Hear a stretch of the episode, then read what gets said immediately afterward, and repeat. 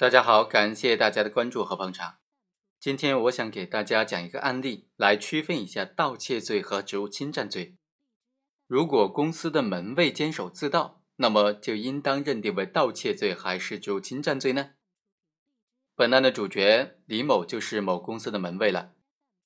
他就利用晚上值班的时候偷了公司的各种财物，拿去销赃或者是自己用。案发之后，对于李某的行为应当定性为盗窃罪还是职务侵占罪，就产生了很大的争议了。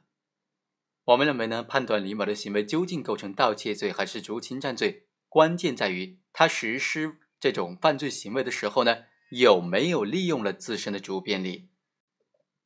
根据刑法当中职务侵占罪的规定呢，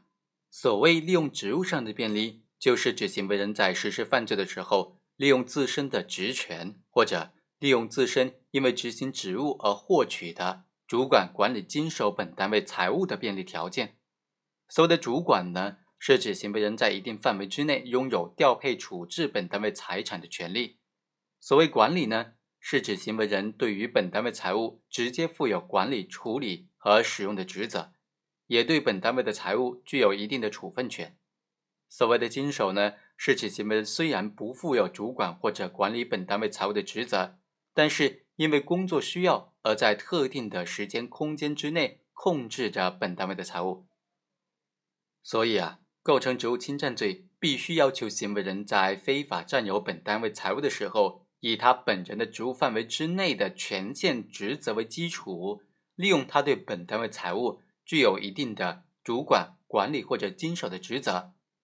在实际支配、控制和处置本单位财物时呢，实施了。非法占有的行为，但是如果行为人仅仅是在自身工作当中易于接触到本单位的财物，或者是熟悉作案的环境，而利用上述工作当中形成的便利条件秘密窃取本单位的财物，那么就不属于利用职务上的便利了。我们来看看本案，李某作为保安，并不负有主管管理经手本单位财物的职责，仅仅是利用担任门卫的便利条件。秘密窃取本单位的财物，所以呢不构成职务侵占罪，应当以盗窃罪来定罪处罚。好，以上就是本期的全部内容，我们下期再会。